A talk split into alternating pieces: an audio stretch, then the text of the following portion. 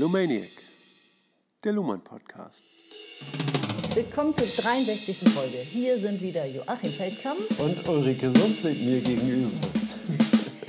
Genau. Wir wollen heute uns den vierten Abschnitt vornehmen aus dem Kapitel über die Evolution des Rechts. Ja. Nähern uns dem Ende des Kapitels und haben nochmal einen ganz neuen Gedanken, der bisher noch gar nicht Ja. entfaltet wurde. Also ich glaube eigentlich, dass wir äh, den größten Teil der Arbeit schon geleistet haben. Aber jetzt kommen noch mal wichtige Ergänzungen. Wir haben die ganze Zeit geguckt, welche Bedingungen und evolutionären Unwahrscheinlichkeiten lagen vor, damit es zu einer eigenständigen Evolution des Rechts als System Genau. kommen konnte. Haben jetzt, man könnte sagen, wohl fast alle schon ausgearbeitet, so sollte man zumindest meinen. Und jetzt in diesem Abschnitt bringt Luhmann nochmal einen unterbelichteten Gedanken rein, der bisher noch nicht Thema war. Genau, ergänzende Bemerkung. Wir haben gezeigt, wie die Autopoiesis des Rechtssystems funktioniert und wie die Autopoiesis in dem Gesellschaftssystem funktioniert und operative Geschlossenheit. Äh, Jetzt müssen wir aber fragen, ist denn nicht die operative Geschlossenheit durch bestimmte Aspekte gefährdet? Gehen wir gleich drauf ein. Ne? Da knüpfen wir an. Genau. Und das Stichwort ist Gewalt, Gewalt, ja. physische Gewalt. Ja, Strukturelle Kopplung mit dem politischen System. Darauf läuft es diesmal hinaus. okay. Ulrike, dann steig doch mal ein in den Text. Das mache ich auf Seite 281, Beginn des vierten Abschnitts. In Niklas Luhmann, Das Recht der Gesellschaft. Surkamp-Taschenbuch. So kam Taschenbuch Wissenschaft. Genau. Los geht's. Der umfangreiche vorangegangene dritte Abschnitt, der die Evolution des Rechts zu einer systemisch operativen Geschlossenheit dargestellt hat, bedarf in einer wichtigen Hinsicht einer Korrektur. Es kann bei der These bleiben, dass das Recht aus sich selbst heraus evoluiert und dass die gesellschaftliche Umwelt Zufallsanstöße beisteuert, die Variationen und eventuell innovative Selektionen auslösen. Responsivität in Bezug auf Umwelt zeigt sich dann im Wesentlichen in einzelnen Rechtsinstituten, etwa in den strafrechtlich registrierten Empfindlichkeiten oder in den zivilrechtlichen Formen, die bevorzugt mit Klagemöglichkeiten ausgestattet werden. Oder schließlich parallel zur Entwicklung des modernen Territorialstaates in der Entstehung eines öffentlichen Rechts, von Zivilrecht und Naturrecht zunächst kaum unterscheidbaren öffentlichen Rechts, das im modernen Verfassungsrecht seinen Kulminationspunkt findet.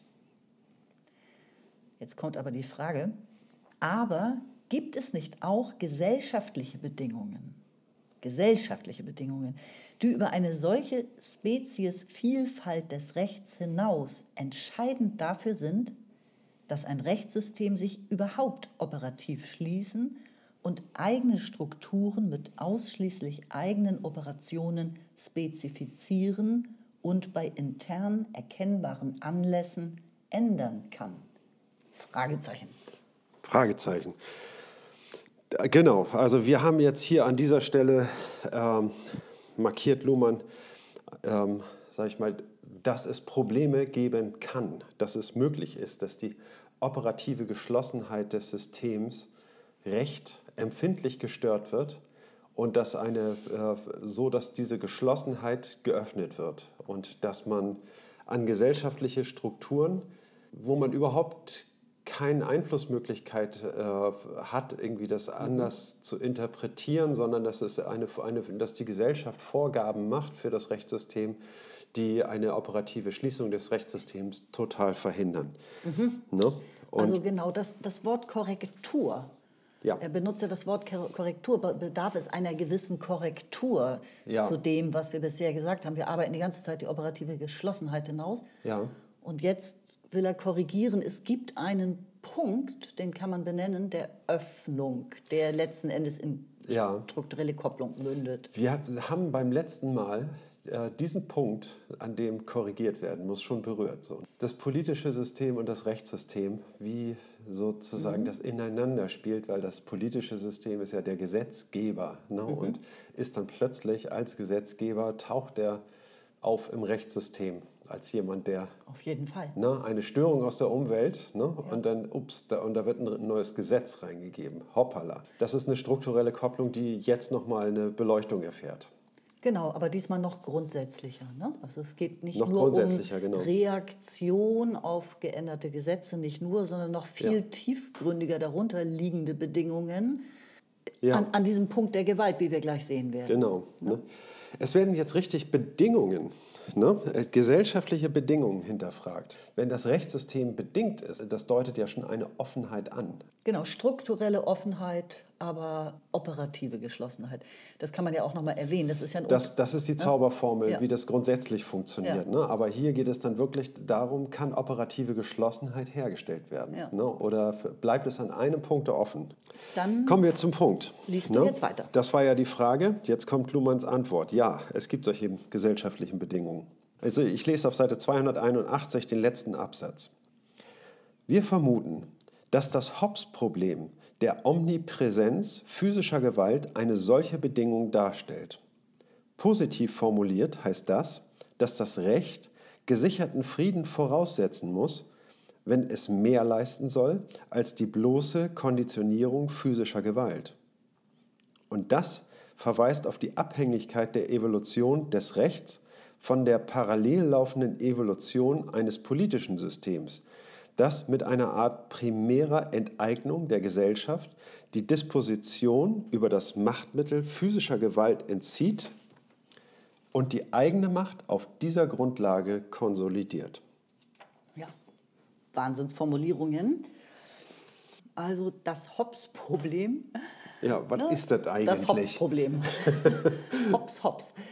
Ähm, damit ist Thomas Hobbes gemeint. Thomas Hobbes natürlich gemeint und vor allem das Werk Leviathan, das ja zum Ausgangspunkt, könnte man fast sagen, der modernen Gesellschaft geworden ist, im politischen System auf jeden Fall. Im politischen System, sage ich mal, ganz wichtige Grundsätze formuliert.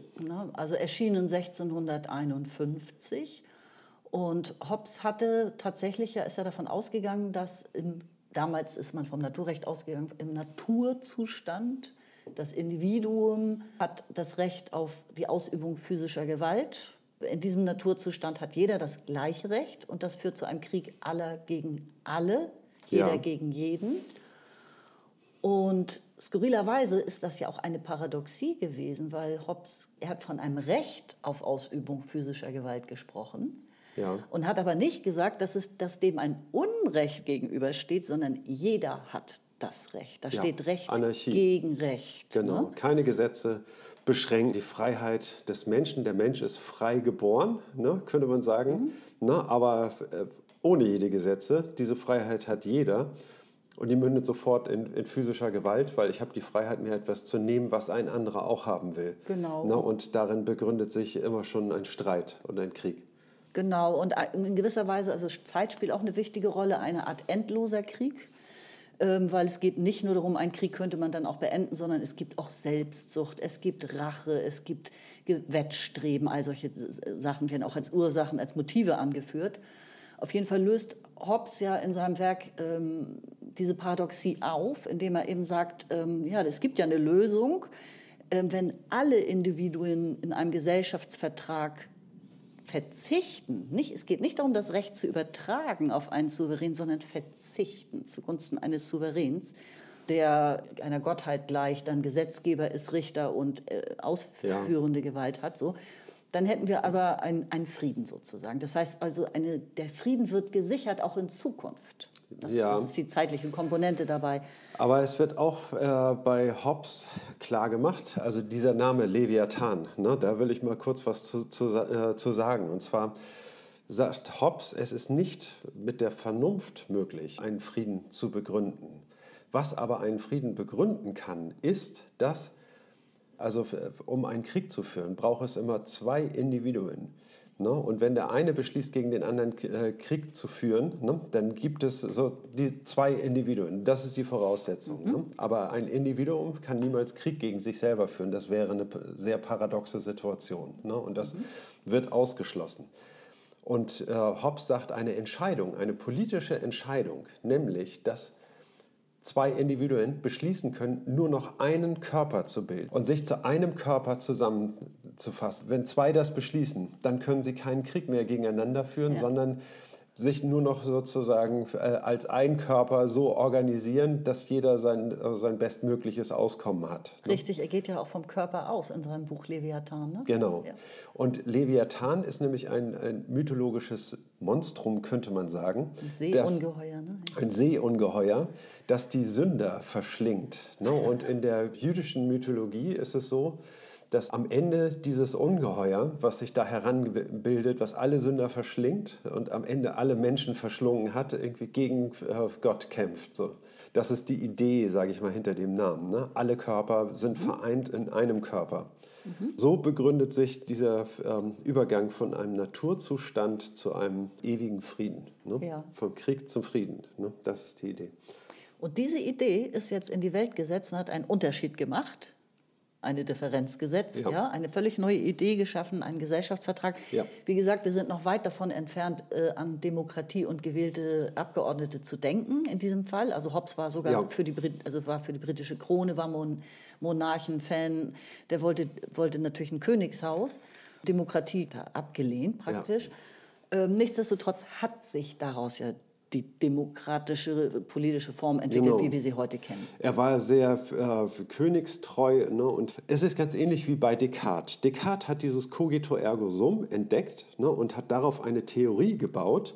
Ne? Und, äh, und am Ende wird Descartes hauptsächlich wegen seines methodischen Zweifels äh, und wegen seiner Grundidee, sage ich mal, äh, weiter tradiert. Ne? Und so ähnlich ist es bei Hobbes, nämlich dieser Naturzustand, den er, der ist rein fiktiv. Ne? Jeder befindet sich im Krieg mit jedem anderen. Und ähm, er setzt einen äh, Zustand der Anarchie und Gesetzlosigkeit voraus, den es nie gegeben hat. Ne? Ja, die dann, kannten sich, Descartes und Hobbes. Ja, okay.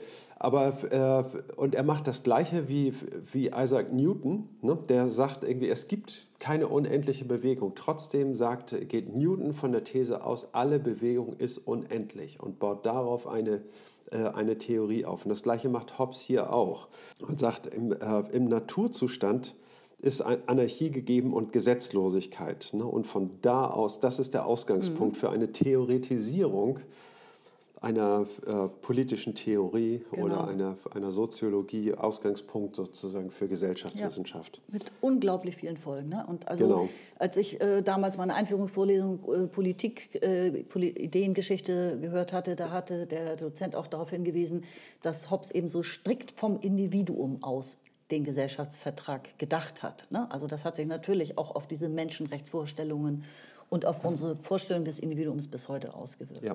Also lässt sich stundenlang drüber. Äh, Leviathan, super okay. Werk, muss man mal. Aber jetzt müssen wir auf das Problem der genau. Gewalt genau. zurückkommen. Und zwar Gewalt. Was macht Gewalt? Wir sagen äh, auf das, das, Rechtssystem und die operative Geschlossenheit. Und Gewalt stellt diese äh, operative Geschlossenheit in Frage. Warum? Ne? Das ist der Anknüpfungspunkt. Ne?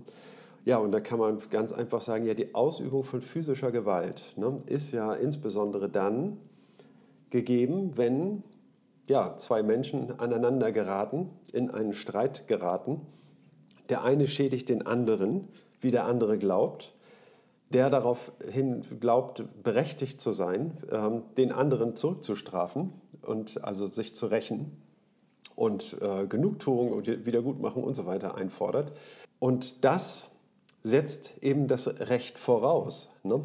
dass eine Selbstjustiz grundsätzlich untersagt ist. Mhm. Weil ansonsten, äh, wenn, wenn die statthaft ist, dann kann das Rechtssystem sich nur daneben stellen mhm. ne, und, und sagen irgendwie, okay Leute, ihr müsst Maß halten sozusagen, ne, wenn der eine glaubt das und der andere glaubt das.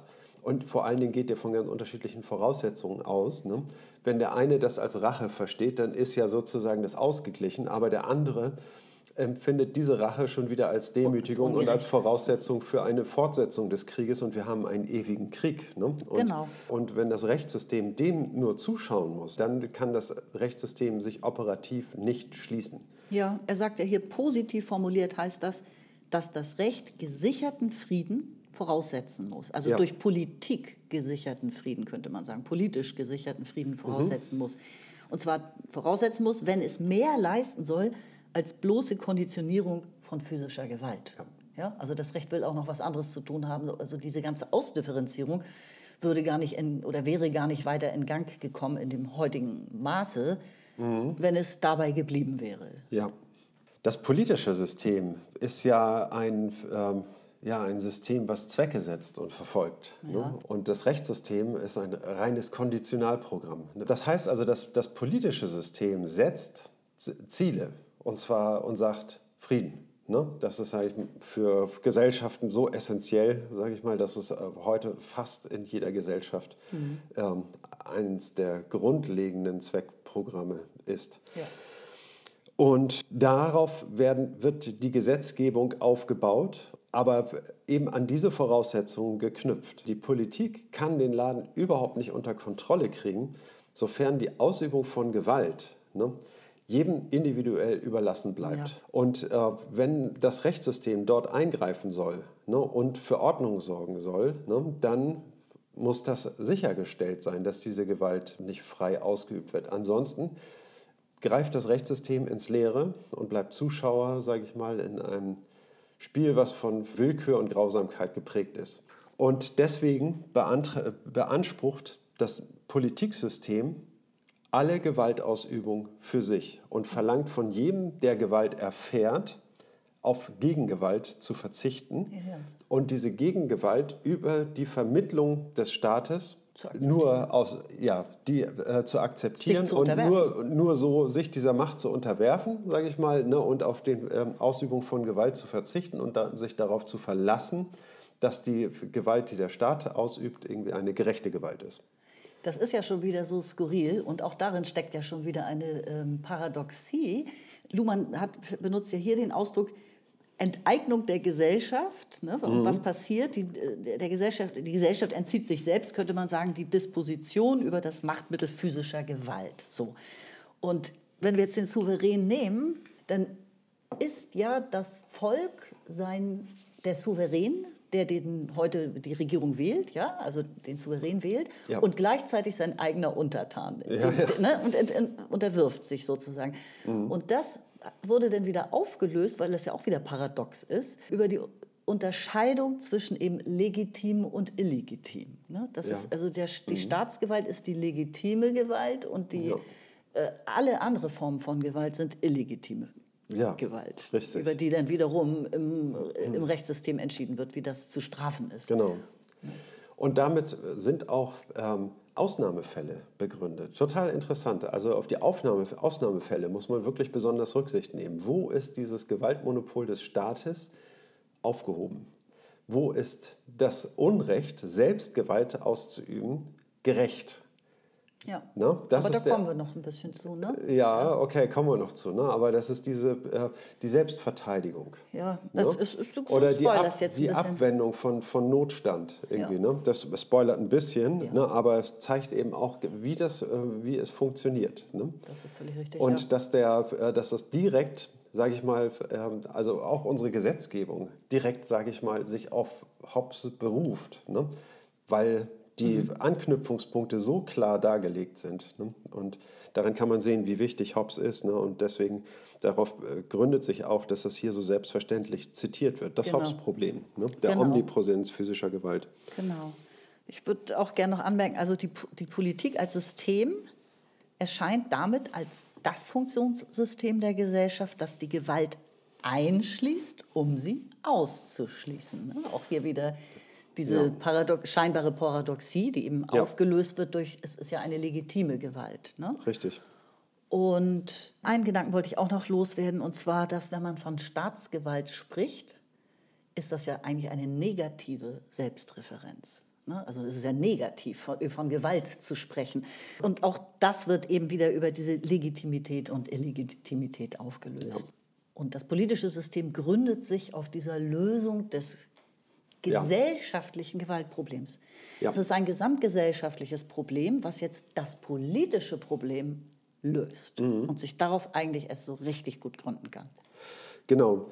Es setzt aber auch eine Einheit voraus und geschlossenes Handeln. Ne? Mhm. Das heißt also, wenn wir, Macht funktioniert ja so, wir können uns gegen den Stärkeren zusammenschließen und sind dann stärker als dieser eine. Ne? Und wenn wir uns alle zusammenschließen, dann sind wir stärker als alle anderen. Ne? Und wenn wir uns aber alle zusammenschließen, dann sind wir sozusagen die Macht überhaupt. Ne? Und die funktioniert aber nur, solange ähm, sich alle durch das System auch gerecht behandelt fühlen und fällt ab, wenn äh, Menschen sich äh, sagen, ja, okay, es ist ja schön und gut, aber ich komme hier überhaupt nicht zum Zuge, ne, ich kann bei euch nicht mehr mitmachen. Ne? So, ja. dann, dann zerfällt diese Macht. Also sie setzt geschlossenes ähm, Verhandeln voraus, deswegen ist sie auch, äh, sage ich mal, in einer Demokratisierung der Gesellschaft ein wichtiges Bindeglied.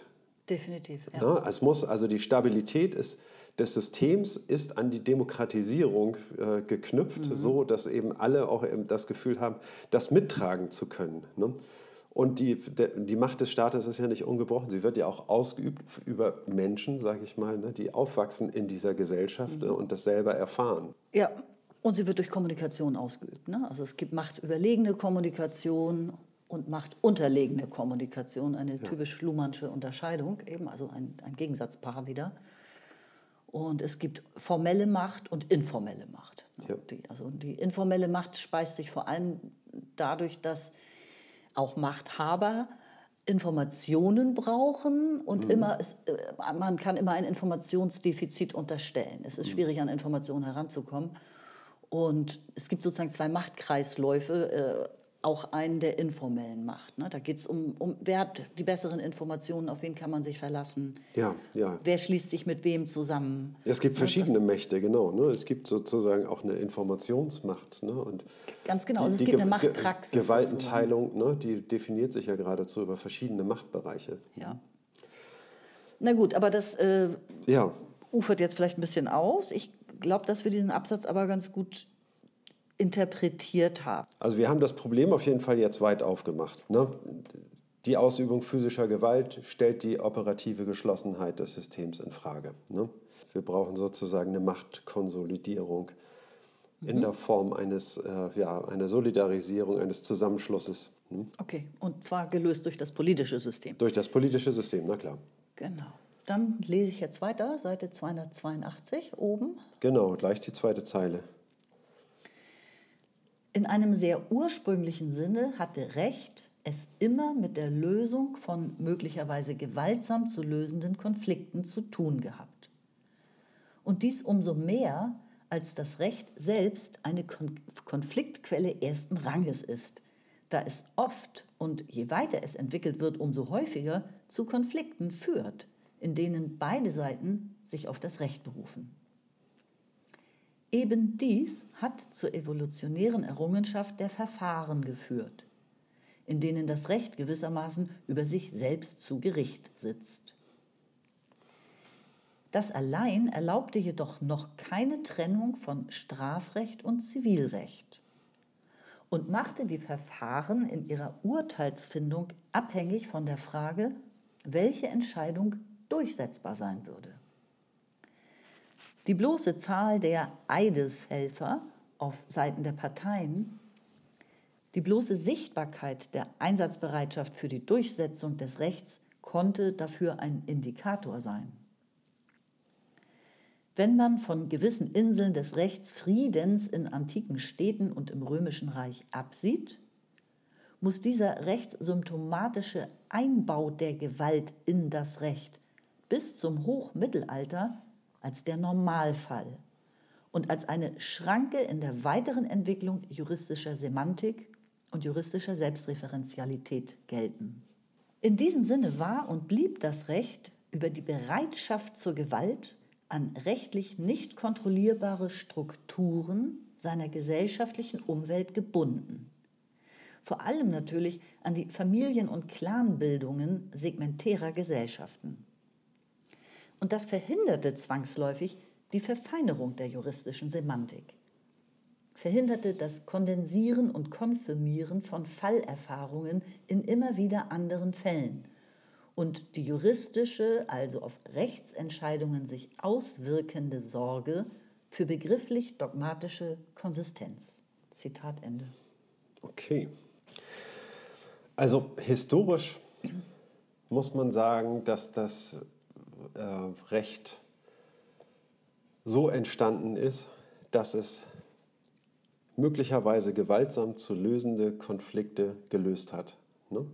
Ja. Indem es zunächst mal, sage ich mal, in einer äh, Kultur, in der Selbstjustiz noch äh, legitim war, als Schiedsrichter quasi daneben mhm. gestanden hat und solche Fehde versucht hat zu beenden. Ne? Ja. Sofern äh, eine ausführende Gewalt zur Verfügung stand, eine Polizei oder äh, etwas dergleichen auch eingegriffen hat und gesagt hat, irgendwie so, du hast die äh, Grenzen, die wir dir gesetzt haben, überschritten und das wird bestraft. Ne? Das äh, ist die historische Ausgangslage. Ne? Und dem wird jetzt eine fiktive, logische Ausgangslage hinzugefügt. Ne? Und die eben darauf aufbaut, ne, dass die Macht im politischen System. Die alleinige Macht der Ausübung von Gewalt mhm. ist im politischen System.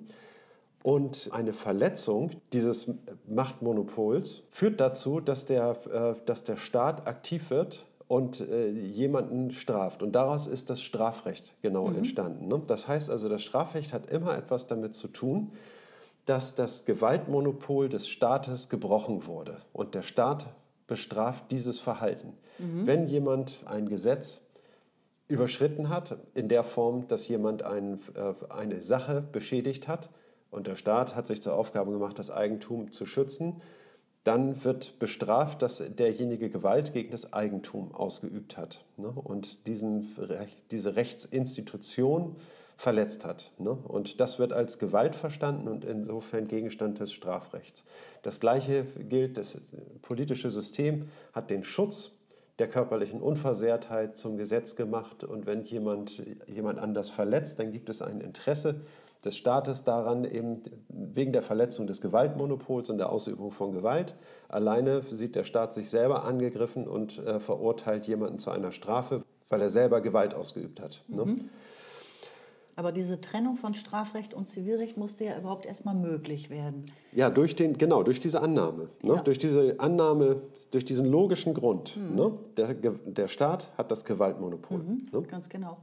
Und ähm, Jahrtausende lang war es eben nicht möglich gewesen, sich entsprechend so auszudifferenzieren im Rechtssystem. Es, es hat sich wie eine Schranke ausgewirkt. Der, der Einbau der Gewalt in das Recht bis zum Hochmittelalter war der Normalfall und hat aber auch viel verhindert. Ne? Diese weitere Ausdifferenzierung von juristischer Semantik und Selbstreferenzialität. Ja. Fallerfahrungen. Also es, das Recht war beschränkt mhm. durch, bis hin zur Lösung der Gewaltfrage. das war eine Öffnung. Eine Schranke wurde dem Recht genommen dadurch. Was war, war die Öffnung? Die Öffnung bestand darin, dass das politische System die Gewaltfrage wie gut auch immer gelöst hat äh, und sich auf ihm gegründet hat und ja, ja das gesellschaftliche Problem genau. gelöst hat dass Gesellschaft also zunächst mal den, äh, das Einverständnis der Gesellschaft umfassend eingeholt oder mehrheitlich eingeholt, ne, dass der Staat das äh, Machtmonopol besitzen darf. Und auf der anderen Seite eben auch eine Fähigkeit besitzen muss, das auch durchzusetzen, eine Legislative. Das heißt also, wenn jemand das Recht bricht, ne, das Gewaltmonopol bricht, dann muss das auch durchgesetzt werden können. Also zunächst mal untersucht werden, einem Verfahren unterzogen werden und dann muss das auch durchgesetzt werden können, wenn es sein muss, mit Gewalt. Ne? Genau, und daran, das ist ja der eine Unterschied, den er hier anführt. Obwohl es schon ein Verfahren gab, war es immer noch die Frage, ob dann die Rechtsentscheidung durchsetzbar sein würde. Dafür gab es mhm. dann Indikatoren, sagt er hier zum Beispiel, wie viele Eideshelfer da bereitstehen sozusagen. Also das heißt, es gab immer noch diese Schwierigkeit, die Gewalt durchzusetzen. Und diese Richtig. Schwierigkeit ist ja dann gelöst, wenn der Staat das Gewaltmonopol übernimmt. Genau. Ne? Das genau. macht eben diesen großen Unterschied für die Evolution des Rechts aus. Ja. Krieg war ja der Normalfall. Er sagte, mhm. es gab wenige Friedensinseln in der Geschichte, ähm, aber eigentlich war, war Krieg und Gewaltausübung der Normalfall, mit dem das Recht sich rumschlagen musste. Genau. Ganz interessant finde ich auch irgendwie, dass er hier am Ende nochmal auf die äh, segmentäre Gesellschaft eingeht, auf Clan- und Familienstrukturen, Ja. ne, in denen das sind sozusagen die ähm, Antipoden eines Rechtsstaates, Genau. ne, weil sie eben für sich beanspruchen, also sie haben erstmal eine gewisse Stärke und sie fordern Rechte ein für sich selber, die das Gewaltmonopol in Frage stellen. Ne, und damit musste das Rechtssystem sich auseinandersetzen, gesellschaftlich. Ne? Und es musste vor allen Dingen auch eine Armee haben. Ja, eine Armee tatsächlich, ne? um, um diese Bastionen, sag ich mal, einer, eines Clans zu brechen, um sozu da sozusagen das Einverständnis in das Gewaltmonopol einzuholen, ne? damit ähm, der Staat nicht in Frage gestellt wird. Ja. Ne? Ihr dürft keine Gewalt hier ausüben. Ne? Entweder macht ihr jetzt mit ne? oder wir greifen ein, wir zerstören euch möglicherweise auch. Ne? Wir haben ja bis heute Clanstrukturen. Ne? Ja. In der ganzen Welt, in allen Ländern gibt es Familie, den berühmten Familienclan. Auch Mafia-Clans werden ja nicht umsonst als Clans bezeichnet. Ja. Ne? Also ein Clan bedeutet, das Recht wird innerhalb der Familie entschieden, was Recht und was Unrecht ist. Ne? Wir Genau. pfeifen auf euren Ja. Rechtsstaat. Ja. Aber was ich interessant an diesen Gedanken finde, ist äh, die Situation, in der sich Europa heute befindet. In, in Europa haben sich äh, verschiedene äh, Staaten herausgebildet, die für sich autonom sind. Und jetzt wollen diese sich zusammenschließen zu einem stärkeren Bündnis, zu einem mächtigeren Bündnis ne, und wollen Europa vereinen und haben große, große Probleme, diese Einheit hinzubekommen. Eben aufgrund der etablierten Machtstrukturen und der, ähm, der Ordnung, die jeder Staat für sich in Anspruch nimmt und der- Rechtsprechung. Ich denke mal, wenn zwei, zwei Nationen wirklich das Gleiche wollen, die gleichen Ansprüche stellen, ich glaube, dann steht nicht viel diesem, äh, dieser Einheit im Wege. Ne? Aber äh, je mehr der, äh, die Staaten äh, Eigenwege äh, in Anspruch nimmt, desto schwieriger ist es, da eine Einheit herzustellen. Und, ähm, und darin befinden wir uns. Ne? In einer, wie soll man sagen, rechtlich ungeklärten Situation. Richtig, ja. ne? Welche Gewalt in Anspruch genommen werden Ja. kann und welche gar keine Gewalt ist. Und dann ne? haben wir ja noch EU-Recht und Völkerrecht und also wir haben ja verschiedene Rechtsformen auch. Ja. Also dass diese Territorialstaaten oder eben Nationalstaaten mussten ja erstmal sowieso erfunden werden, dann wurden sie uns eingebimst. Und heute könnte man sagen, das sind eigentlich Subsysteme innerhalb eines globalen politischen Systems. Es gibt, also Politik ist ja eine Funktion der Gesellschaft. Es gibt ein politisches System weltweit und jeder einzelne Territorialstaat bildet ein Subsystem in diesem politischen System. Ja. Das macht, und die Rechtssysteme der jeweiligen Staaten sind ja auch nicht einheitlich. Das macht es so schwierig. Ja, Zum Beispiel jetzt die ökologische Frage zu lösen. Mit Recht. ja. okay. Ja, geht hier nochmal ein auf das Mittelalter. Ne? Das ist sozusagen diese, genau diese Zeit des langsamen Übergangs. Ne? Und ähm, da hat sich eine, eine Rechtsdogmatik herausgebildet, eine Gelehrtenkultur, die, sage ich mal, schon mal die Instrumente äh, geschärft hat. Ne? Aber zu einer richtigen Evolution des Rechts, ne? Die dann eben sowas ermöglicht wie die moderne Gesellschaft. Zu der konnte es erst kommen, wenn, äh, wenn diese alten Zöpfe abgeschnitten wurden, ne? wenn die Machtinteressen der Clans, ne? der Königreiche, der, der äh, Mini-Herrscher, ne? Und auch der Kirche, ja. Ja. Der Päpste, der Könige, ja. Genau, Also, ne? ich, genau, das wollte ich eigentlich auch noch mal ganz kurz sagen. Und zwar hat Hobbes ja auch Gewalt ohne Ende erlebt. Ne? Es waren einfach Jahrhunderte der äh, physischen Gewalterfahrung. Mhm. Ne? Also es war völlig normal, dass Staaten äh, übernommen wurden. Er hat ja auch erlebt, er war, ähm, ist, ist vor Bürgerkrieg geflüchtet ins Exil nach Paris Mhm. und hat dann auch erleben müssen, dass Karl I., der britische König, hingerichtet wurde. Und außerdem hatte er von Thukydides gelernt, die Geschichte des, der Peloponnesischen Kriege. ja. Also er war tot, total von Gewalt geprägt. Die Gewalterfahrungen waren da absolut an der Tagesordnung. Ich glaube im ganzen Mittelalter. Ne? Die Inquisition ist ja äh, selbst herumgefahren und hat Menschen übelst gefoltert und verbrannt und äh, dergleichen mehr. Ne? Das sind äh, alle waren von Gewalterfahrung traumatisiert. Genau. Okay. Ähm, ich bin, glaube ich, dran, ne? die nächsten Abschnitte, den nächsten Abschnitt zu lesen. Okay. Ja, dann lese ich weiter auf Seite 282 und das sind die sechs letzten Zeilen. Eine Überwindung dieser Hemmschwelle weiterer Evolution ist nur möglich, wenn die Politik die Kontrolle physischer Gewalt übernimmt und Frieden zusagt, was zugleich impliziert, dass Rechtsansprüche, wenn ihre Rechtlichkeit festgestellt ist, auch durchgesetzt werden können. Dann kann das Problem der strukturellen Kopplung spezifiziert und eingeschränkt werden auf das Verhältnis von Politik und Recht. Sei es, dass man diese Funktionssysteme als in der Spitze konvergierende Einheit begreift, sei es, dass man sie durch die Sonderinstitution der Verfassung koppelt. Die Evolution sucht, könnte man sagen, Lösungen für das Problem der strukturellen Kopplung des, des Rechtssystems, die dessen Evolution nicht behindern. Oder, was auf dasselbe hinausläuft, die einen Ausbau rechtseigener Komplexität durch eine Sonderevolution des Rechtssystems ermöglichen. Mhm. Gut, wir hatten, glaube ich, schon ganz gut vorgearbeitet, um das jetzt zu verstehen. Solange die, das Problem, wer physische Gewalt ausüben darf, nicht gelöst war, bedeutete das eine Hemmschwelle, eine Schranke für Beschränkung des, der Ausdifferenzierung des Rechtssystems. Und diese Hemmschwelle entfällt jetzt, indem das politische System sich konstituiert und die Macht auf sich überträgt. Und sich die Macht auch aneignet. Aneignet. Und, durch, und, und mit einer Legislative. Ne? Genau, also heute ja. äh, Gewaltenteilung ganz klar. Genau. Ne? Gesetzgebung, Legislative, Exekutive, Judikative.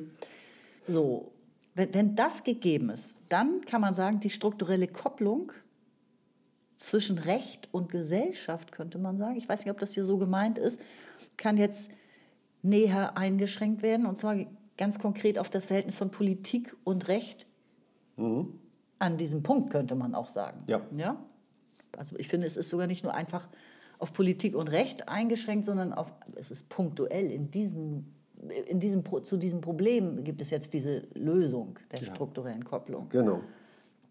Und das kann man nun so oder so sehen. Man kann sagen, in der, in der Spitze bilden Politik und Recht dann doch eine Einheit. Sie gehen äh, konvergieren.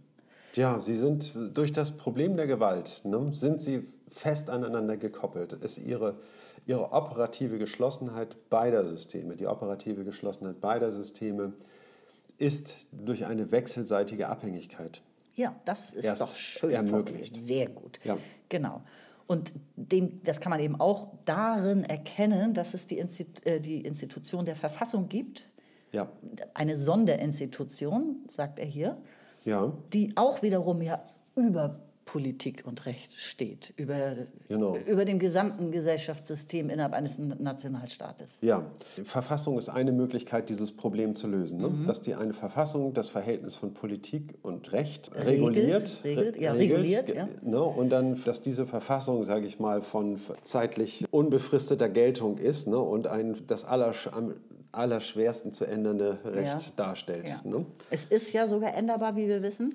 Trotz Ewigkeitsklauseln ähm, wird auch an den Verfassungen herumgeschraubt, aber wie hast du gut gesagt, am schwersten zu ändern. Also genau, ne? das, sind die, das sind die markigsten Gesetze. Wir haben viel über Gesetzänderungen und dergleichen gesprochen ne, und haben sozusagen über die Dynamik einer Gesetzgebung gesprochen, aber die Verfassung wird natürlich von dieser Dynamik ausgenommen ne, und hat eben auch genau diese Funktion, sage ich mal, die Machtbasis äh, zu sichern. Mhm. Ne.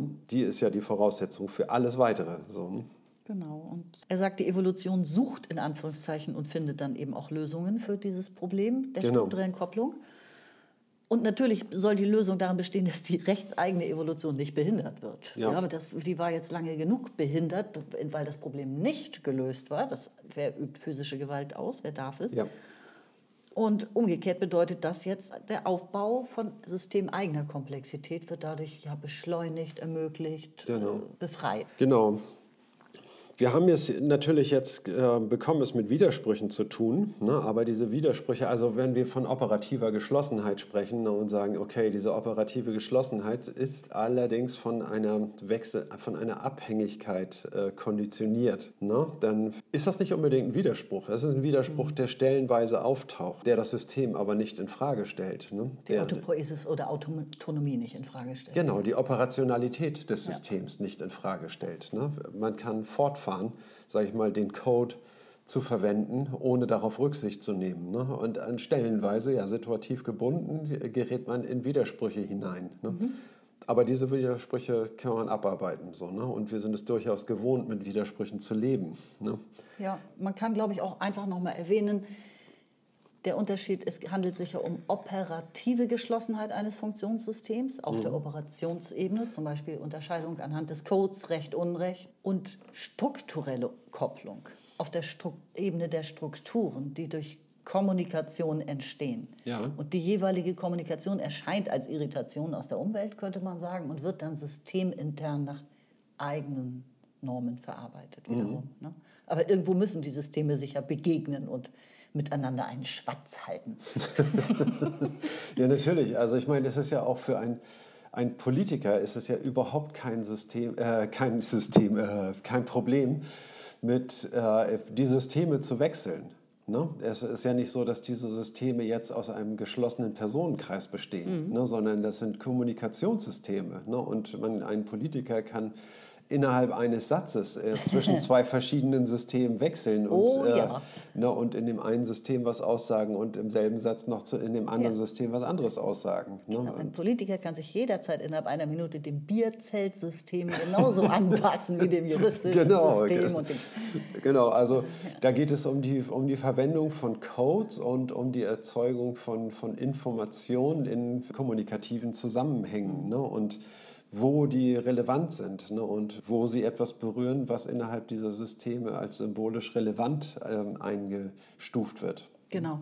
Und übrigens ist, glaube ich, die strukturelle Kopplung, jetzt muss ich mal blättern, noch ein ganzes Kapitel, ja, das zehnte Kapitel in diesem Buch. Also wir müssen ja. jetzt nicht zu sehr darauf herumreiten, aber äh, da, das wird noch ein großes Thema. Ja, gut. Ähm, wir machen jetzt aber auf jeden Fall weiter auf Seite 283. Ne? Mhm.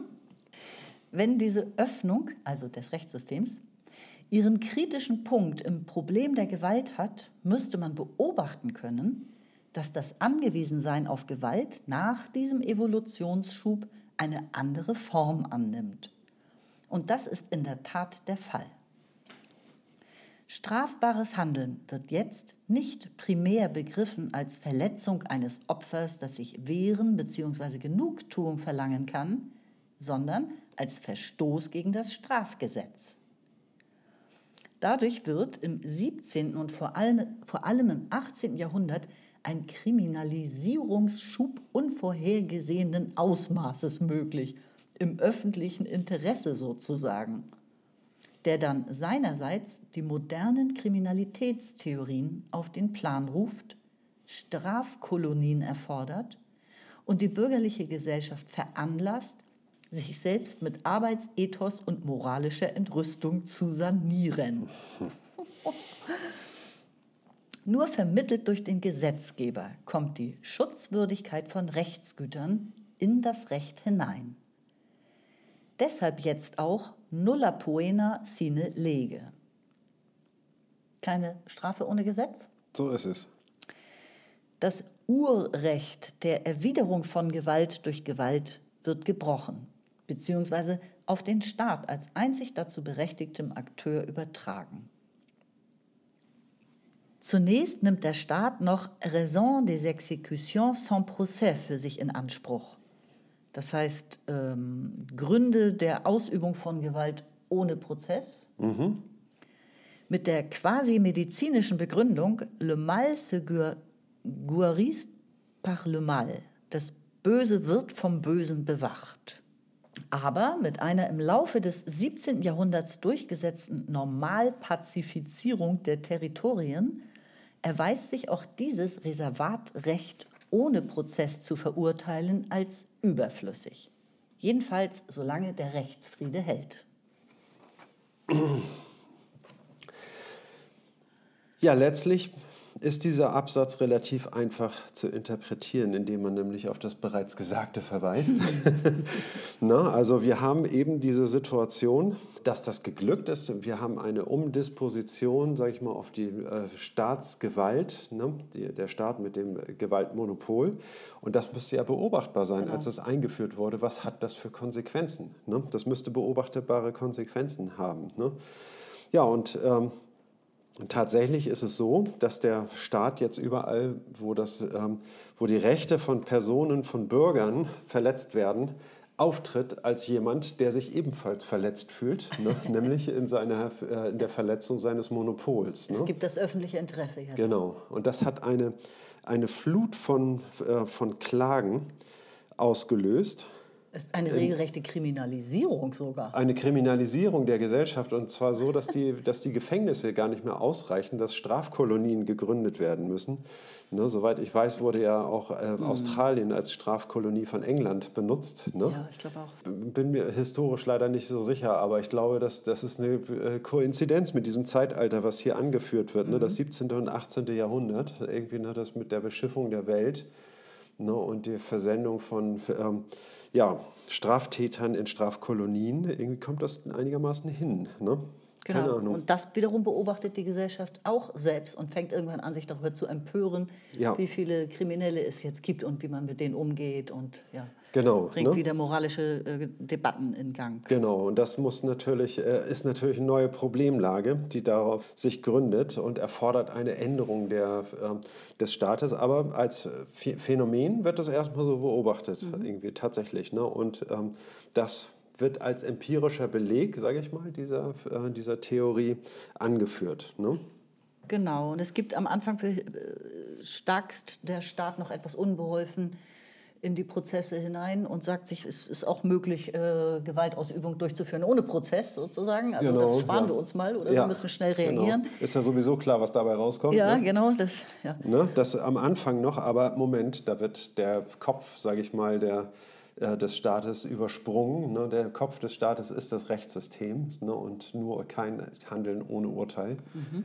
Er sagt, im Laufe des 17. Jahrhunderts äh, kommt es zu einer Normalpazifizierung der Territori Territorialstaaten. Ja.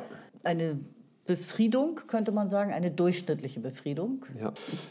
Ich glaube, da, damit haben wir diesen Absatz hier schon durchinterpretiert. Ne? Weiß nicht. Ja, doch, ja. Wir verschlingen wir den nächsten. Verschlingen wir den nächsten. Wir haben noch ein bisschen was vor uns, zwei Seiten. Ne? Dann marschiere ich mal los hier. Ne? Auf Seite 284, Zeile 5 oder 6. Darf man sagen, dass im Zuge der Ausdifferenzierung eines selbst evoluierenden Rechtssystems das Recht seinen Frieden mit der, mit der Gewalt bricht Jedenfalls wird nun das auf sich selbst verwiesene Recht als paradox sichtbar und auch so formuliert. Eine externe Referenz, die auf die faktisch dominierende Gewalt muss gekappt und durch Selbstreferenz ersetzt werden, die sich dann auf andere Weise mit der Umwelt, und jetzt heißt das, mit dem Zentralwillen des politischen Machthabers zu arrangieren hat. Ja, wir hatten ja bereits die Paradoxie erwähnt. Mit welchem Recht läuft es denn jetzt so, dass der, Recht, äh, dass der Staat das Gewaltmonopol hat? Und das wird durch Selbstreferenz ersetzt, durch, durch den Verweis auf das geltende Recht. Genau.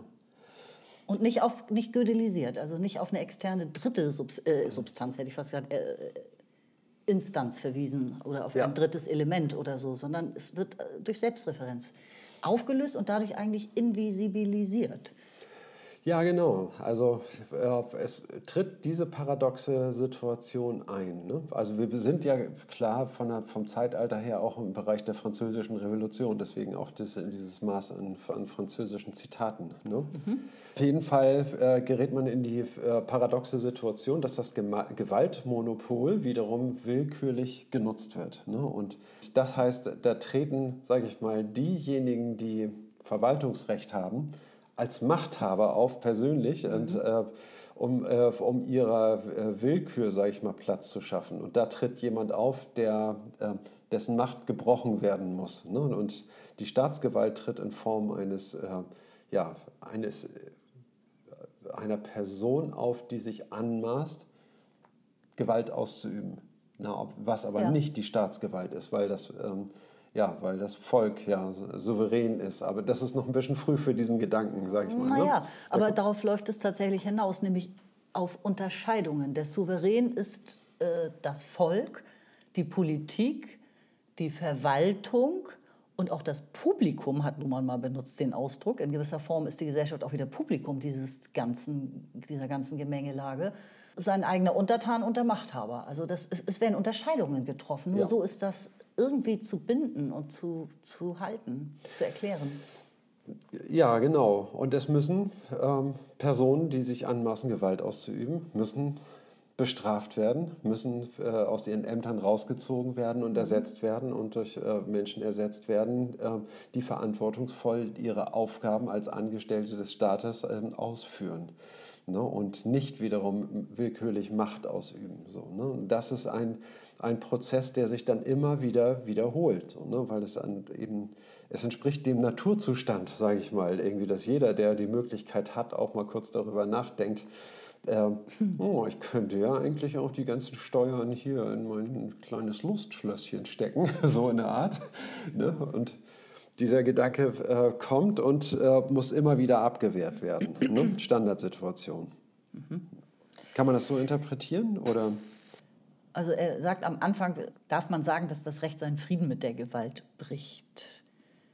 Das finde ich ein bisschen schwer zu verstehen. Es tritt paradox auf. Ne? Der, der Staat tritt auf als jemand, der Gewalt ausübt. Ne? Diese Verschickung von, äh, in Strafkolonien ne? und äh, dieses Wegschaffen von Leuten, die, die stören, ne? das wird irgendwie als äh, willkürliche Machtausübung Okay. ne? und als starker Eingriff in das Leben Ja. und auch in die Rechte Einzelner äh, wahrgenommen. ne? Überwachen und strafen, Foucault Genau. zum Beispiel. Ja. Das meine ich mit, mit willkürlicher Machtausübung. Ne? Das ist etwas, wovor wir uns schützen müssen. Ne? Und dann setzt sozusagen dieser, ähm, dieser Prozess ein, dass man die Macht des Staates in Frage stellt und dann durch eine andere Macht ersetzt, eben die äh, diesen Missstand abschafft. Ne? Und äh, so setzt sich, sage ich mal, diese gesellschaftliche Evolution fort, indem immer wiederum, sage ich mal, ja, Selektion und Variation sozusagen. Ne? Spielt da Selektion, das heißt also, der wird abgewählt. Ne? Der alte Machthaber wird durch, ähm,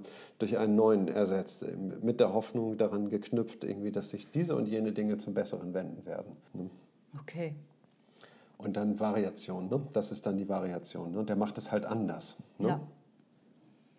Na gut, dann gehen wir jetzt noch mal ins 11. Jahrhundert kurz zurück. Ich zitiere auf Seite 284. Seit dem 11. Jahrhundert entwickelt sich in Europa auf der Textgrundlage des römischen Rechts ein vom Strafrecht getrenntes Zivilrecht, das zunächst in kanonisches Recht und weltliches Zivilrecht mit entsprechenden Gerichtsbarkeiten aufgeteilt wird.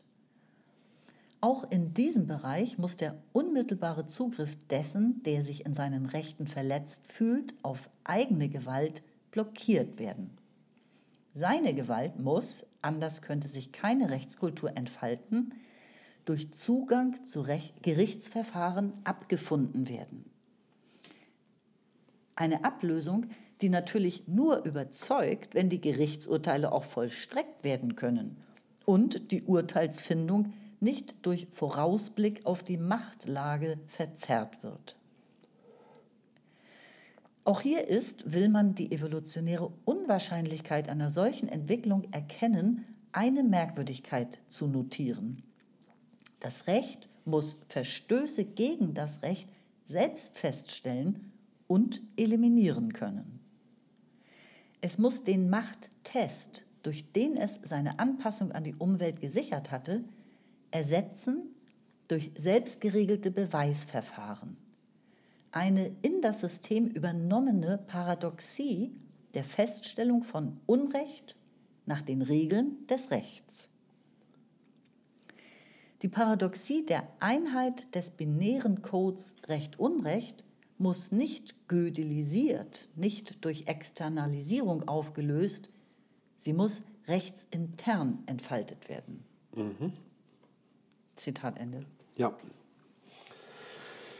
Also wir haben ja diese paradoxe Situation geschildert, ne? dass Gewalt angemaßt wird, ne? auch nachdem die Souveränität des Staates als einziger, der äh, Macht ausüben darf, gesichert gilt, dass diese Macht falsch verwendet wird. Und in der Weise tritt immer wieder eine Paradoxie auf. Ne? Das setzt eine, ähm, ja, wie soll man sagen, eine gesellschaftliche, jetzt gesellschaftliche Ja. äh, Evolution in Gang. Nicht keine Rechtsevolution, sondern eine gesellschaftliche in, ähm, Evolution, ne? die ähm, immer in Frage stellt und nach Alternativen sucht und äh, sich auf diese und bei dieser Suche orientiert an bestimmten, an diesem Gewaltmuster. Ne? Also Gewalt ist hier auch ganz klar eine dirigistische Prämisse, ne? um, den, um die Stabilität dieser Systeme zu sichern. Und zwar ihre Koexistenz, die Stabilität, also ne, Ja. gemeinsam Genau. von Recht und Politik. Genau. Es geht die ganze Zeit um Macht und Gewalt. Das ist der ähm, evolutionäre Mechan Mechanismus, der dahinter steckt ne? und der eben von der Koexistenz von Politik und Recht im hohen Maße abhängig ist.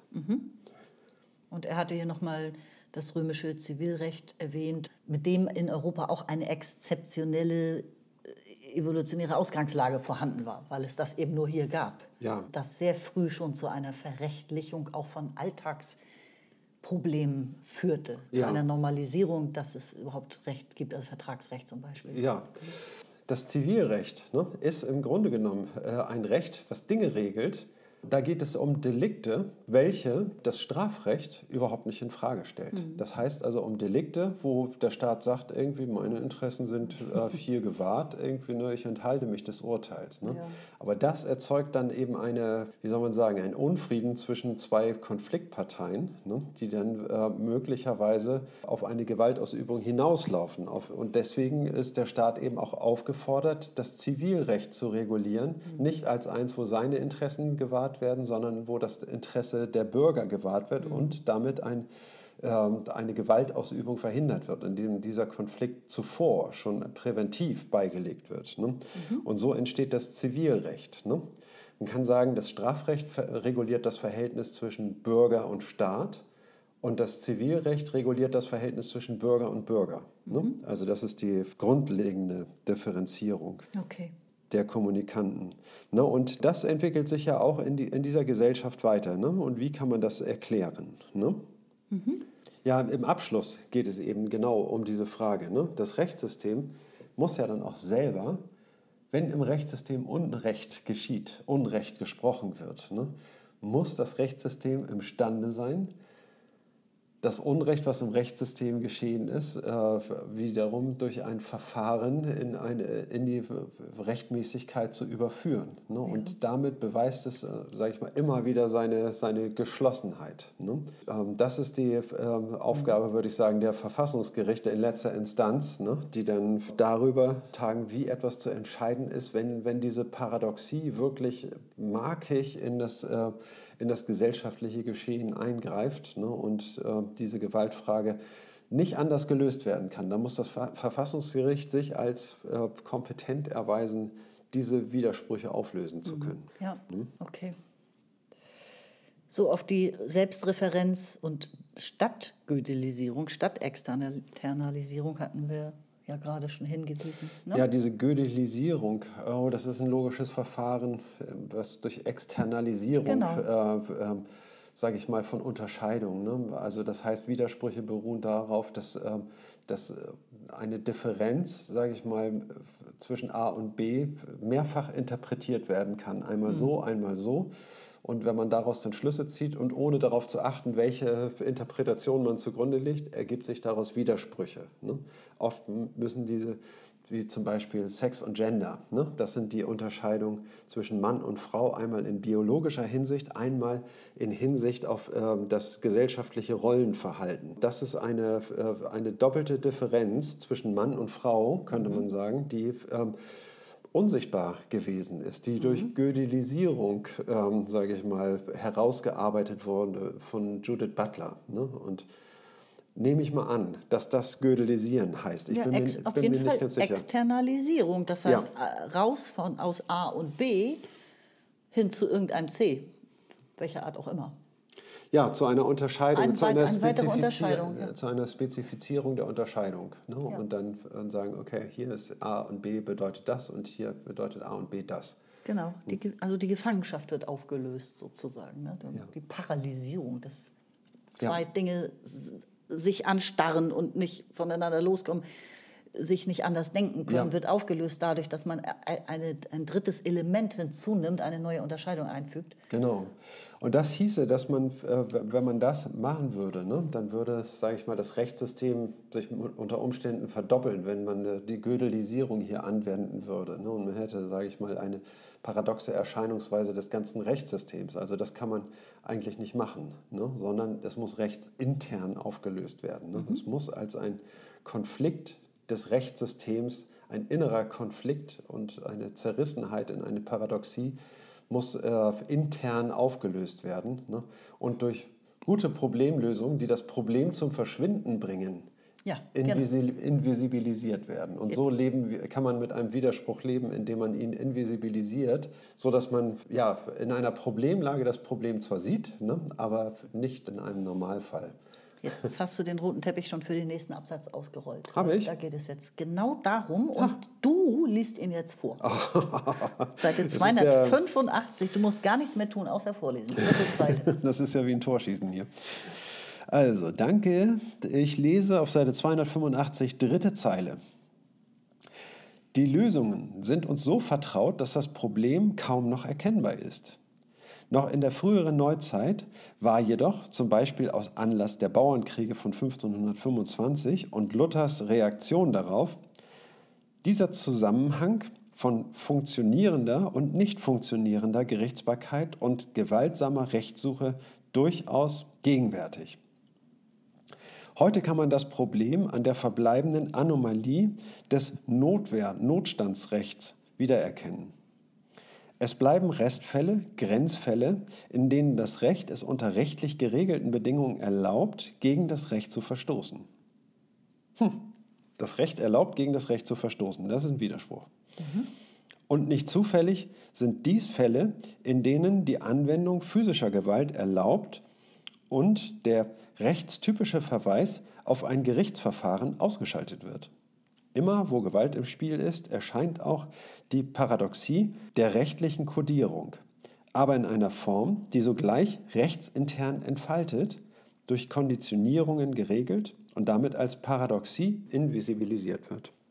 Ja, das hatten wir jetzt tatsächlich vorweggenommen. Du hattest ja schon auf Notwehr, auf das Recht auf Notwehr und das Recht auf äh, im Notstand so und so zu handeln Ja. hingewiesen. Das sind ja auch Rechtsformen, auf die sich äh, ziviler Widerstand oder so Protestbewegungen manchmal berufen. Also, oder regelrecht als Theater inszenieren, zum Beispiel Greenpeace, äh, Ja. symbolische Techniken der symbolischen Konfrontation, die nutzen das sehr gerne. Oder die Leute, die sich auf die Straße kleben, das habe ich in letzter Genau. Zeit öfter gehört, wirklich. Ne? Die sagen irgendwie, unser Protest wird überhaupt nicht wahrgenommen. Genau. Deswegen wählen wir eine, eine aggressivere Form, eine gewalttätige Form des Protestes. Ja, ist das, nicht gewaltfrei? Also das Nein, das ist nicht gewaltfrei. Ist es- die, ja. hindern, die hindern Menschen daran, zur Ja. Mhm. Arbeit zu fahren. Irgendwie. Es ist nicht gewaltfrei. Ne? Das, dieses Recht besitzen sie nicht. Das ist eine Form der Ja. Freiheitsberaubung. Okay. Ne?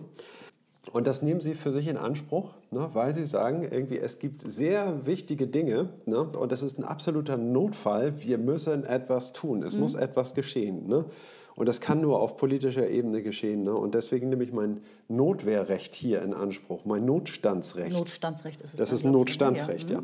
Es herrscht ein Notstand, keiner erkennt ihn. Also deswegen handeln wir symbolisch äh, oder also anstelle desjenigen, der eigentlich handeln müsste. Das Ja. ist ja die Aussage dabei. Ja. Eigentlich müsste ja der Staat mit Hilfe der Polizei die äh, verhindern, dass etwas Gefährliches passiert, dass zum. Beispiel Umweltschäden und so entstehen. Ja. Genau. Ne, also nach, nach meinem Dafürhalten auch zu Recht. Also ich finde, dass sie es wirklich auf den Punkt kriegen. Ne? Wir sehen ständig Konferenzen, internationale Konferenzen, die Bla, ins, bla, ins bla. Leere laufen. Irgendwie, es werden Beschlüsse gefasst, die nicht umgesetzt werden. Es wird äh, viel gelabert, wenig getan. So. Und Ja. deswegen finde ich diese Form des Protests legitim. So. Legitim ist sie auch, aber die Medien sorgen auch dafür, dass ähm, der Eindruck stark entsteht, man wird, äh, also das sei eben nicht legitim, das sei ganz schlimm und ja, na klar. Ne? also, es wird natürlich in die- eine gewisse äh, Richtung geschaukelt. Das Mediensystem. Ja. ist natürlich äh, an das äh, auch gewisserweise an, an dieses ähm, ja, Machtballett äh, geknüpft sozusagen. Ne? Das tanzt irgendwie äh, in diesem Machtballett ja immer mit. So, ne? und, und, durch neue Akteure äh, werden sie sich nicht gleich aus dem Konzept bringen lassen. Mhm. Aber ich will nur sagen, also was passiert jetzt irgendwie? Ne? Es wird das Recht, unter bestimmten Umständen das Recht eingeräumt, sich rechtswidrig zu verhalten. Mhm. Ne? Gewalt auszuüben, verboten. Ne? Aber unter dem unter den Umständen, man kann den Menschen nicht verbieten, sich selber zu wehren. Das würde mhm. keinen keinen Sinn machen. Ne? Sie, man verhindert ja damit auch irgendwie, dass der Schaden noch größer wird. Alleine aus diesem Grund sozusagen, dass, der, dass das Unrecht nicht noch größer wird. Ne? Das kann durch Selbstverteidigung ja abgebogen werden. Ja. Das ist diese paradoxe Situation, dass ein Mensch gegen sich selbst nicht gewalttätig werden kann. Und das wäre er, wenn er sich nicht verteidigen würde, dann ist er in diesem Moment gewalttätig gegen sich selbst. Ne? Paradoxe Situation. Mhm. Das heißt, das Recht auf Notwehr wird mit dieser Paradoxie begründet. Wenn das festgestellt wird, ne, dass das Notwehr gewesen ist, dann kommt es noch nicht mal zum Verfahren ob das Notwehr gewesen ist Muss oder es nicht. nicht ein Verfahren geben, um das festzustellen? Nein, nein. Wenn die, wenn die mhm. Polizei feststellt, das Polizei. ist Notwehr gewesen, er hat gar keine Gewalt, es gibt natürlich eine Befragung, eine polizeiliche. Und wenn die das als erwiesen ansehen, mhm. dann gibt es nicht mal ein gerichtliches Verfahren, was das klärt, ne, sondern ähm, dann sagt man irgendwie einfach, der, das hat der die geschädigte Person, die durch Notwehr geschädigte Person hinzunehmen, mhm. weil sie selber ähm, die Gewalt ausgeübt hatte und gegen die sich der andere nur verteidigt hat. Ja. Und das ist eine Form der Invisibilisierung. Wird überhaupt nicht zu einem Konflikt im Rechtssystem. Ne? Macht nichts aus. Das Rechtssystem kann locker damit leben, irgendwie mit, äh, weil es auf diese Art und Weise ganz systematisch invisibilisiert werden kann. Mhm. Ne? Ja, er hat den Satz ja kursiv gedruckt hier, um ihn hervorzuheben ein Merksatz praktisch, immer wo Gewalt im Spiel ist. Mhm. Erscheint auch die Paradoxie der rechtlichen Kodierung. Aber wie erscheint sie, sagt er hier, in einer Form, die rechtsintern entfaltet wird. Und sie wird dann durch diese Konditionierungen, wenn dann Formen geregelt und dadurch unsichtbar gemacht. Richtig. Die Paradoxie wird unsichtbar gemacht. Also immer, wo Gewalt im Spiel ist. Dann. Oh, dann würde ich sagen, hast du jetzt Absatz? die Aufgabe, das Spiel zu beenden mit einem würdigen Abschluss, mit einem würdigen Gesang. Rückübersetzt in die Sprache der Evolutionstheorie bestätigt diese Analyse den Zusammenhang von Autopoiesis und struktureller Kopplung als Voraussetzung jeder Evolution. Evolution kann nur die Autopoiesis der Systeme benutzen, die sie voraussetzen muss. Innerhalb der klassischen evolutionstheoretischen Unterscheidungen Variation, Selektion, Restabilisierung sind deshalb zirkuläre Formulierungen unvermeidlich. Und Umweltanstöße erscheinen als Zufälle, die ein bereits evoluierendes System betreffen und von ihm in gerichtete Entwicklung umgearbeitet werden. Führt man zusätzlich den Begriff der strukturellen Kopplung ein, auf den wir im zehnten Kapitel system, systematisch zurückkommen werden, lässt sich außerdem noch beschreiben, durch welche Formen diese Zufälle kanalisiert werden, die im, im System als Irritationen bemerkt und als Probleme mit systemadäquaten Problemlösungen versorgt werden können. Unter systemadäquat versteht er autopoetisch funktionierende Problemlösungen. Für die Evolution des Rechts scheint das Problem der physischen Gewalt diese kritische Evolution ermöglichende oder blockierende Funktion zu erfüllen. Okay, also hier sagt er am Ende nochmal rückübersetzt in die Sprache der Evolutionstheorie. Besagt diese Analyse den Zusammenhang von Autopoiesis und struktureller Kopplung als Voraussetzung jeder Evolution. Äh, gehen wir nochmal in die Evolutionstheorie zurück und besinnen uns darauf, auf die Ursprünge der Evolutionstheorie, die dann bei Maturana zumindest im Organismus äh, angesetzt sind. Äh, und sagt, dass ja, die Evolution einer Zelle äh, führt dahin, dass aus einem Einzellenorganismus ein Vielzellenorganismus wird und diese vielen Zellen, die teilen sich funktional auch auf, indem sie äh, der eine zum Beispiel der eine Zellhaufen zum, zu sowas wie im Auge wird und der andere Zellhaufen zu sowas wie, ein, äh, wie ein, für eine Verdauung ne? und äh, den Organismus mit Nährstoffen versorgt. Ne? Das heißt also, so entstehen strukturelle Kopplungen. Und diese strukturelle Kopplung, man kann jetzt nicht die Evolution der Leber vielleicht als äh, ein Gegenstand der evolutionstheoretischen Untersuchung, wie ist die Leber entstanden, was produziert sie, was macht sie eigentlich für den Organismus ne, und ähm, kann nicht untersucht werden, ohne den ganzen Organismus äh, zu untersuchen. Ein vollständiges Bild entsteht, entsteht erst, wenn man die Umwelt und vor allen Dingen äh, die, den Teil der Umwelt, der strukturell gekoppelt ist, irgendwie genau. besonders untersucht. Die Umwelt der Leber. Genau, die Umwelt der Oder Leber. Oder die Umwelten der Leber und ihr Verhältnis untereinander. Ja. Genau. Das genau haben wir hier gerade eindrucksvoll in der strukturellen Kopplung des politischen Systems und des Rechtssystems gesehen. Ne, dass es hier äh, starke Abhängigkeiten gibt, die auch zu Widersprüchen führen. Und, aber diese Widersprüche äh, stellen nicht die Evolution in Frage, ne, sondern, ähm, wie soll man sagen, können abgearbeitet werden. Ne? Oder mhm. es gibt immer ein, ein, die Möglichkeit, Problemlösungen für diese paradoxen Situationen zu finden. Ne? Ja. ja. Er sagt hier, Umweltanstöße erscheinen als Zufälle das heißt aber nicht, dass es keine sind, sondern es sind sozusagen Zufälle. Ne? Das, das, ja. das, Erscheinen ist jetzt nicht, sind nicht scheinbare Zufälle, sondern es handelt sich auch um die zufällig vorgefundene Umgebungslage, könnte man sagen. Richtig. In, in, also das andere System oder andere Systeme befinden sich auch in einem jeweiligen operativ geschlossenen Zustand oder nicht. Ja diese, diese Systemzustände muss ein System wie das Recht zum Beispiel einfach voraussetzen. So, genau. ne? Und da ja. gibt es natürlich Zufälle, mhm die auch das Rechtssystem zum Beispiel gar nicht beeinflussen kann. Und genau, und das heißt also, das Auftreten von Widersprüchen wird in die Zeitdimensionen verlagert. Das heißt, diese Widersprüche treten zeitlich auf und müssen situationsgebunden gelöst mhm. werden. Ne? Und wenn, sie, wenn so eine Situation, dass man eine, einen Widerspruch bearbeiten muss, einen faden Beigeschmack hinterlässt, okay, gut, ne? in der nächsten Situation ist der Geschmack wieder weg sozusagen und wir können weiter operieren. Ne? Damit lernt das System umzugehen. Mhm. Und den Begriff der strukturellen Kopplung, den führt er eben hier zusätzlich ein in die Evolutionstheorie, um das immer mitzusehen, mitzubedenken. Ja. Als wichtige Begrifflichkeit in der Theorie sozialer Systeme. Und wenn man den Begriff benutzt, kann man eben viel genauer kanalisieren, wie bemerkt das System Irritationen und wie äh, verarbeitet es sie jeweils ja. an dem Punkt sozusagen, an dem die strukturelle Kopplung stattfindet, dann ja. wieder mit systeminternen Bordmitteln. Genau.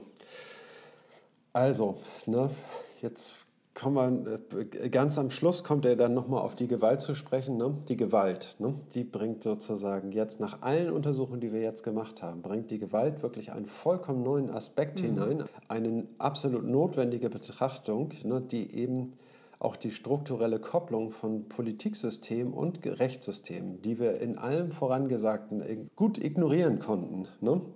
Tritt hier auf in einem wichtigen Punkt und macht klar irgendwie die Abhängigkeit ähm, des Rechtssystems von seiner Umwelt und die strukturelle Kopplung. Ne? Also ist klar, das Rechtssystem existiert nicht im luftleeren Raum, sondern es ist eng gekoppelt genau. an, an, fundierte gesellschaftliche Aufgaben. So, ne? Das ist kein, ähm, wie soll man sagen, kein Lustspiel oder so, ne? wo äh, dem das Rechtssystem sich hingibt, ne? sondern das ist eine gesellschaftliche Funktion, die da erfüllt wird und Arbeit. Genau, also ich würde sagen, dann haben wir das doch recht friedfertig durchgearbeitet hier heute. genau, das passt ja auch sehr gut in diese friedliche Weihnachtszeit. Ne? Wir haben Weihnachten 2022 oder zwischen den Festen genauer gesagt. Ja, wir sind strukturell gekoppelt zwischen Weihnachten und Silvester gerade, um ja. es genau auf den Punkt zu bringen. so, das, wahrscheinlich hört, hört ihr das alle später, deswegen wünschen wir einen guten Rutsch gehabt zu haben. Ja. Und äh, freuen uns auf Folge 64. Genau. Bis dann. Tschüss. Tschüss und liebe Grüße.